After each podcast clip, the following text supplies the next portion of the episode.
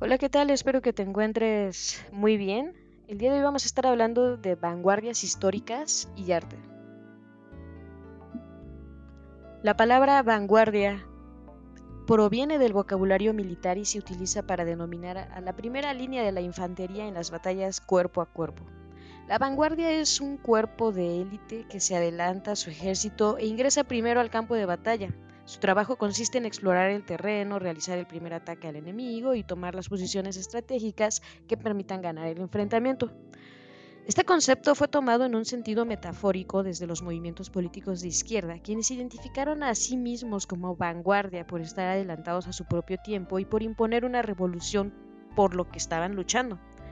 El siguiente traslado de este sentido se hizo hacia el arte para denominar a ciertos movimientos artísticos que se desarrollaron en las primeras tres décadas del siglo XX, entre los que encontramos el futurismo, el dadaísmo y el surrealismo. Se les denomina como vanguardias históricas para distinguirlas de las neovanguardias que surgen en la década de los 60 en Europa y Estados Unidos.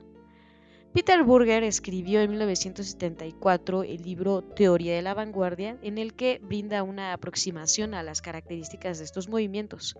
Según el autor, la vanguardia ya no crítica de las tendencias artísticas precedentes, sino la institución arte tal como se ha formado en la sociedad burguesa. Con el concepto de institución arte me refiero aquí tanto al aparato de producción y distribución de arte como a las ideas sobre el arte en una época dada y que determinan esencialmente la recepción de las obras. La vanguardia se dirige hacia ambos momentos, contra el aparato de distribución al que está sometida la obra de arte y contra el estatus del arte en la sociedad burguesa descrito por el concepto de autonomía. El autor utiliza el concepto institución arte, que es análogo a los conceptos sistema del arte, o campo intelectual, ya que todos ellos refieren a las instituciones y actores específicamente artísticos que se desarrollaron desde la modernidad y que funcionan como espacios para la circulación legítima de obras de arte. Además, dentro de la institución arte hay un lenguaje, ideas y reglas comunes a todos los actores que determinan las formas en las que las personas producen y se relacionan con la obra de arte. De esta manera, Burger plantea que las vanguardias artísticas buscan impugnar este sistema en el que la obra circula dentro de la sociedad burguesa, impugnando sobre todo el concepto de autonomía. La autonomía de la institución arte se construyó desde la modernidad y es la que permitió a los artistas desarrollar un proyecto artístico propio, fuera de las normas impuestas por la Iglesia o por las monarquías. En este sentido, recordemos que durante toda la historia del arte los artistas produjeron satisfaciendo las necesidades de las instituciones más dominantes de la sociedad y por lo tanto perdiendo poder sobre el hecho artístico. Desde el Renacimiento, además, los artistas reclaman una dignidad como creadores intelectuales que les fue negada. Solo desde el siglo XVIII, con la construcción de la institución arte, el artista puede dialogar con sus pares y decidir seguir u oponerse a las ideas vigentes sobre la obra de arte. Desde ese momento es común que los movimientos artísticos modernos se pongan a las propuestas teóricas de sus antecesores o sus contemporáneos. Por ejemplo, el neoclasismo se contrapuso al barroco, el romanticismo criticó al neoclasismo, el realismo impugnó el romanticismo y así. Todas esas críticas van hacia las ideas que dominan una época dada y que determinan la recepción de las obras de arte.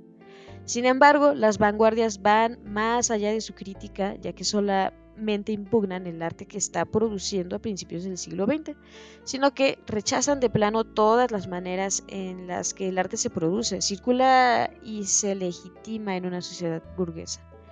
En ese sentido, según el autor, las vanguardias se oponen a las corrientes eh, esteticistas, también conocidas como el arte por el arte, eh, para procurar eh, religar el arte con la praxis vital. Burger, guiado por análisis hegelianos, sostiene que las corrientes esteticistas, amparadas por su autonomía, logran la, una separación completa entre el arte y la vida práctica.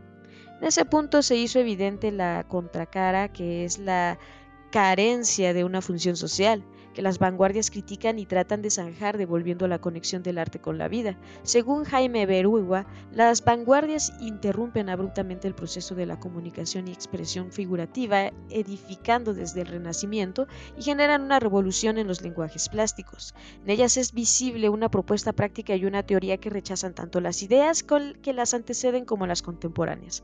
Como consecuencia, las vanguardias plantean reglas nuevas de la nada, quebrando con la historia. Esas reglas nuevas determinan tanto una nueva definición para el arte como para su circulación y su recepción. Es decir, se plantean nuevas formas para todos los aspectos del hecho artístico y los espacios por los que éste se mueve.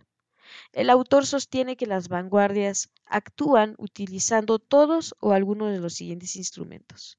A través de la realidad tangible de nuevos lenguajes visibles, asentados sobre objetos que han visto modificado su estado, a través de fundamentos de un marco teórico legitimador de estos objetos y lenguajes y de la nueva dimensión global propuesta por el hecho artístico, y a través de la propia naturaleza de la praxis artística como proyección funcional del ser humano o de los colectivos en este o que en este se encuentra. Asimismo, observa que las vanguardias utilizan diversas estrategias útiles para comunicar sus proyectos teórico-artísticos. Entre ellas, una de las tácticas más eficientes o eficaces es la conformación de colectivos vanguardistas que funcionan como un aparato de producción teórico y formal ya que el armado de un grupo permite no solo un intercambio creativo fluido, sino que también un primer público para las experiencias artísticas que se formulan.